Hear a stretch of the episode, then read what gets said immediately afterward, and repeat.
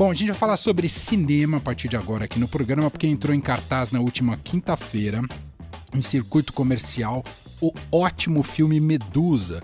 Este é o segundo longa da cineasta Anita Rocha da Silveira e prova o quanto ela é um talento em franca expansão. E não é só eu que estou dizendo. Medusa ganhou inúmeras, dezenas de críticas positivas mundo afora, em várias publicações e também esteve presente e ganhou prêmios também em diversos festivais. Real, realmente é um trabalho muito original.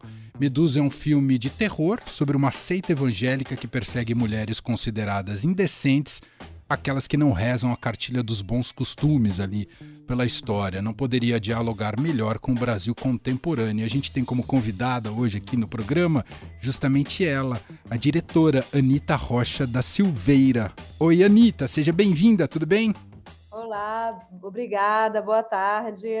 E aí, como é que tá desde a estreia, desde quinta-feira? Como é que o diretor acompanha os primeiros passos do filme quando enfim entra em circuito comercial, né, Anitta? É, não, estou muito emocionada. Na verdade, o filme estreou já faz quase dois anos atrás, na quinzena dos realizadores do Festival de Cannes. Teve uma carreira internacional super bacana. E só agora está chegando no Brasil. Eu estou muito feliz de finalmente o filme poder é, ser exibido para plateias brasileiras.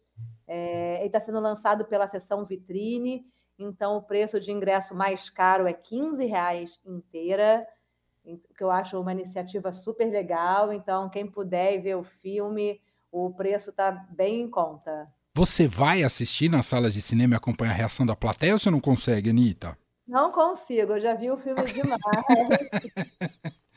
é.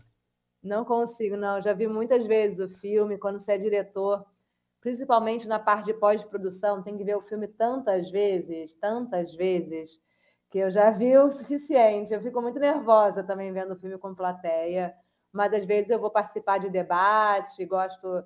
Quem quiser também pode me chamar no Instagram, sempre respondo pergunta, mas ver sessão com a plateia não. muito bom.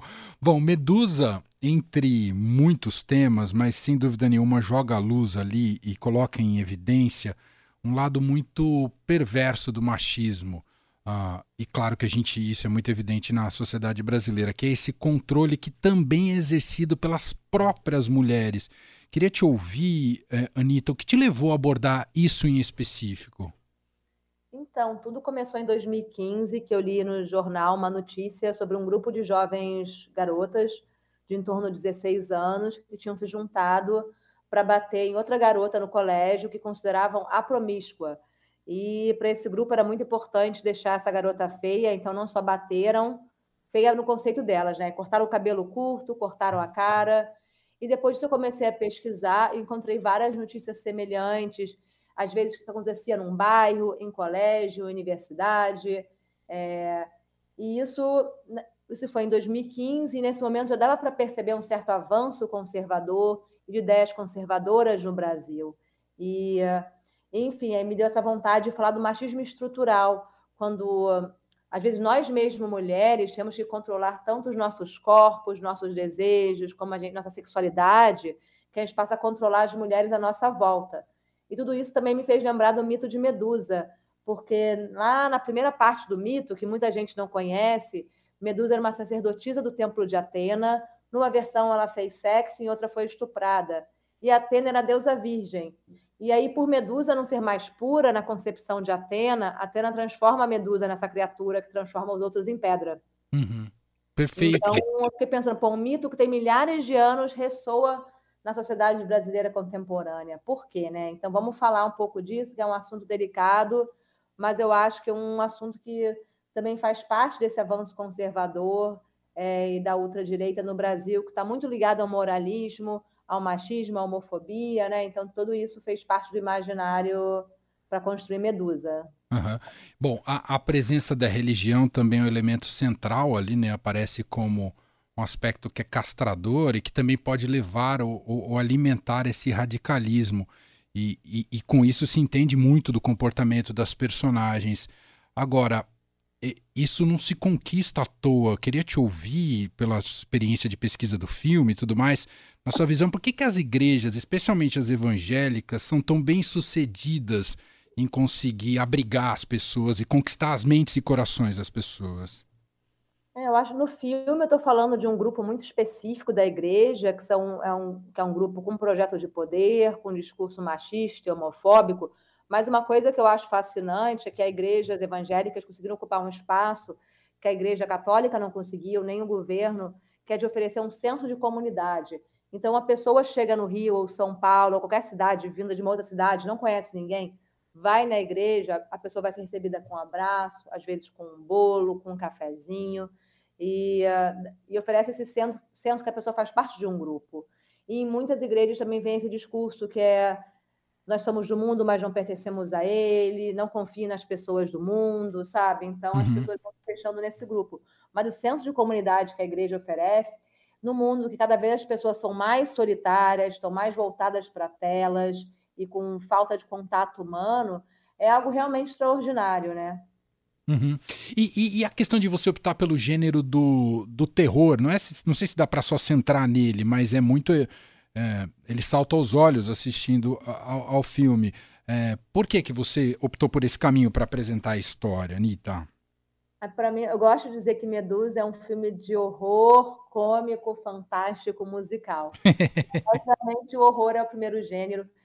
Para mim, acho que a primeira coisa, já que eu partia de um tema pesado, eu queria de uma forma deixar o filme mais leve. E o horror tem a catarse, como também permite trazer uma estética menos realista. Então, Medusa é um filme, quem foi ver, vai ver que é um filme que tem muitas cores, que é um filme que não é.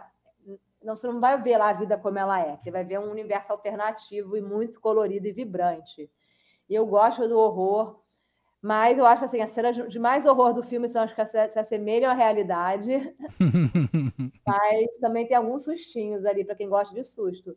Mas também vai ter cena de humor, vai ter cena de música, vai ter cena de bastante fantasia. É, eu gosto muito de brincar com diferentes gêneros. E eu acho que para a Medusa também era importante tentar deixar o filme mais leve. Então, um susto deixa mais, também, de certa forma, mais leve, como as partes cômicas, como as músicas. É, e, e você trabalha com essa, principalmente essa dupla uh, de protagonistas, uh, a Joana. Uh, não, a Mari Oliveira e a Lara. Como é que é o sobrenome da Lara? O, que eu nunca sei pronunciar. Tremorus. É Tremorus. É. Enfim, as duas estão estão em jornadas muito inspiradas, assim, são realmente o fio condutor aí de toda a história. Como é que foi trabalhar com essas duas e escolhê-las ali para os papéis centrais da história, Anitta? A Mari, na verdade, eu conheço desde o meu primeiro longa, o Matme, por favor. Uhum. Conheci a Mari já há 10 anos atrás, é, num teste de elenco para o Matme. No Matmo, ela faz um papel, um dos papéis principais, mas um papel secundário. A, a protagonista é a Valentina Ersage.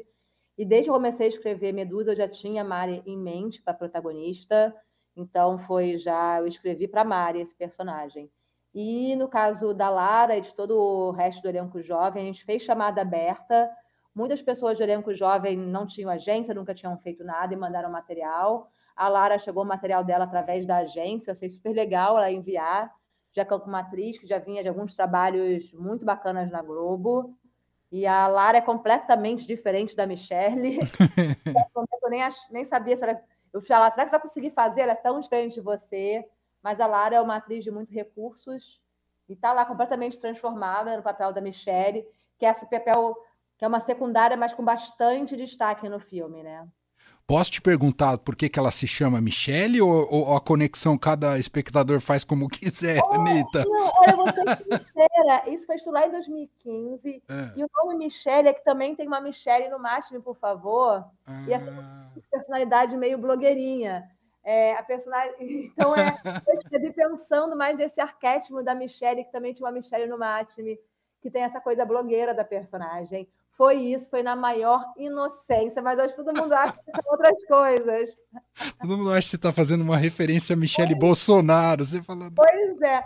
E, eu, e, também tem uma coisa no, dessa tríade no filme, que é Mariana, Michele e Melissa, que são três nomes, quem for ver vai. que são os nomes com letra M.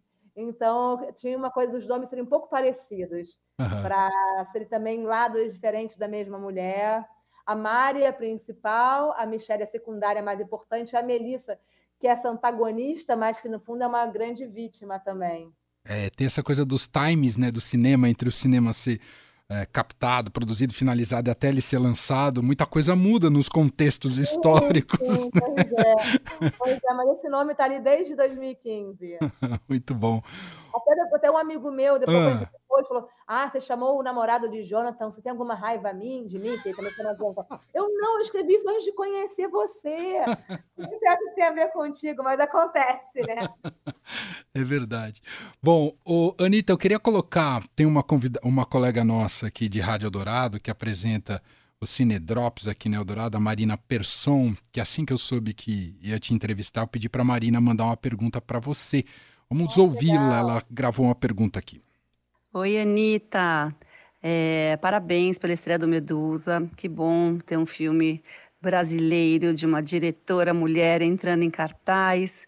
É, bom, como meu assunto é justamente esse, né? Como diretora mulher, eu queria saber é, quem são as suas diretoras referências, já que a gente tem tão poucas referências nesse sentido, né? Então a gente sabe qual é a batalha das diretoras mulheres no mundo. Então eu queria saber quem que você admira e, ah, enfim, de quem você curte o trabalho. E aí, Anitta? Boa pergunta. Eu acho assim, a primeira diretora mulher que é uma referência para mim é a Claire Denis. Em especial dois filmes, Bom Trabalho e Trouble Every Day. É... Não sei onde dá para ver. Outra diretora que eu realmente amo é a Lucrécia Martel. Quando eu vi o Pântano sei lá, vi até na estação, eu lembro da sessão, me marcou tanto esse filme, sabe? E tem um outro filme dirigido para mulher que eu gosto muito, sabe? Que é dirigido pela sei, que uma diretora que depois sumiu, chamada Amy Herkling. Ela dirigiu um filme que me marcou nos anos 90, chamado As Patricinhas de Beverly Hills. Sim! Esse filme eu amo demais. Foi a primeira vez que eu lembro de estar tá com, tá vendo um filme e, caramba, foi dirigido por uma mulher e eu adorei esse filme.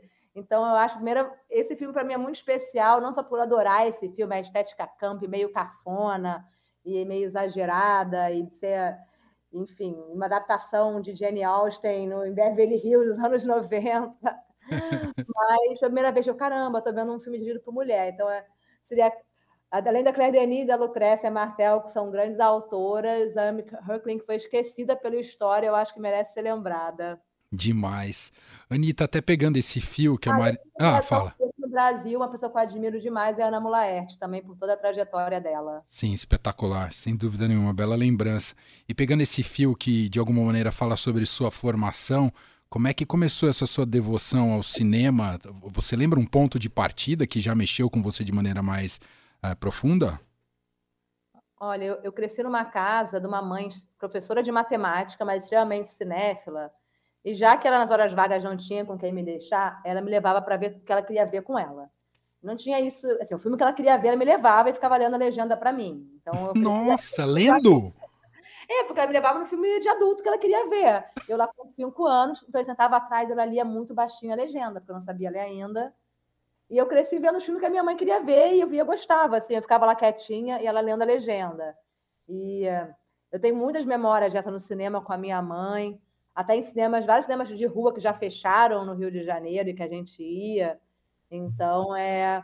E depois muitas memórias de videolocadora, que aí eu, enfim, parava. Eu lembro de meu pai, a gente parar sexta-feira no posto de gasolina, ele abastecia o carro, eu corria na loja de conveniência que tinha uma locadora e saía cheia de fita. E é também isso, não tinha essa coisa de classificação indicativa, né? O cara da locadora, você pegava. Então, um filme que me marcou, que eu vi muito jovem nesses acidentes, foi Veludo Azul, do David Lynch. Uau! Eu criança, mas peguei. Ah, eu devo ter achado que era um filme de detetive pela capa. Eu adorava história de detetive. Devia ter uns 9, 10 anos, eu fiquei vendo. E, enfim, quando eu era criança, eu gostava de ver várias vezes na VHS, né? Eu ficava vendo, vendo, vendo, até eu achar que eu tinha entendido alguma coisa, né? Então. Mas é assim, eu cresci vendo muitos filmes e vendo e revendo, vendo, revendo, rebobinando fita. E lá em casa também a gente gravava quando passava na TV, gravava na VHS, um filme em cima do outro, aí ficava vendo e revendo, acelerando o intervalo. Então, é, minha infância teve muito disso. É, ó, que demais. Não, e só para explicar para a nova geração, existia uma época que para assistir um filme a gente tinha até que ir até um estabelecimento, escolher Sim. uma fita, depois voltar para casa, né, Anitta? E às vezes a fita não estava rebobinada, você tinha que rebobinar a fita. Demais. Ô, Anitta, e essa questão de recepção? Bom, tá chegando agora para as plateias brasileiras, e essa questão de recepção de plateias internacionais. Claro que seu filme tem muito de universal, mas tem muito também de Brasil. É, como é que você tem sentido essa recepção para públicos diferentes, ou até mesmo o que você acompanhou das críticas que saíram? Olha, na tanto América Latina quanto Estados Unidos, essa questão da igreja e de, de até assim, certas igrejas de inspiração no, de filme estão presentes nesses territórios, então muitas pessoas reconhecem. E Estados Unidos tem toda uma questão com o culto, então as pessoas têm uma leitura muito clara do filme. Mas eu acho assim que também o filme é o que eu, tô, eu falo muito desse avanço da extrema direita, que no Brasil está ligado à religião, ao moralismo, a machismo, conservadorismo, homofobia, mas mesmo em outros territórios a extrema direita também está avançando. Às vezes com cara de, xenofobia, de racismo, de em grupos neonazistas. Então as pessoas reconhecem algo também como familiar, mas que naquele país está com outra cara. Então me surpreendeu muito assim as recepções, que eu achava, ah, pô, alguém da Áustria, desse país tal, não, não vai entender muito bem. As pessoas têm uma compreensão bem legal. Uhum. E, e, qual que vai ser a trajetória dele daqui para frente? Claro, agora tem essa fase no cinema aqui no Brasil, mas depois ele deve ir para um streaming? Você já tem planos em relação a isso, Anitta? Ele vai, ele vai. O Canal Brasil e o Telecine são coprodutores. Uhum. Então, eu acredito que vai chegar em breve no Telecine, no Canal Brasil e na Globoplay. Perfeito. Mas a data eu ainda não, não sei exatamente. Mas, Mas veja no cinema, porque o ingresso está barato e é um filme para ser visto no cinema. Quem puder ir ao cinema. É isso. Não, não fique esperando o streaming, porque vale a pena assistir na tela grande. O longa Medusa acabou de estrear aqui no Brasil. Aquele, eu digo, no né, à disposição do circuito comercial, como a própria Anitta destacou, já passou por vários festivais, ganhou lá no Festival do Rio, melhor filme, melhor direção. Ah, e o filme é incrível mesmo, assim, é, eu fiquei extasiado ao final dele é, a feliz, a feliz encontro assistir Medusa. Uh, claro que é, ele não é leve, mas é, é incrível. Uh, Anitta, adorei te conhecer, esse papo ah, aqui. Parabéns obrigada. pelo seu trabalho e pelo Medusa, viu? Muito obrigada. Aí é isso, quem puder, vai ao cinema, os ingressos estão baratos, porque é via sessão vitrine. Então, por favor, Vejam quem puder ver o filme, qualquer coisa, depois me manda uma DM se uma pergunta. Anitta Rocha da Silveira. Você já está acalentando uma nova história, Anitta? Ah, eu tô, tô, na verdade, agora tocando dois projetos, um um pouco mais autoral, outro mais comercial.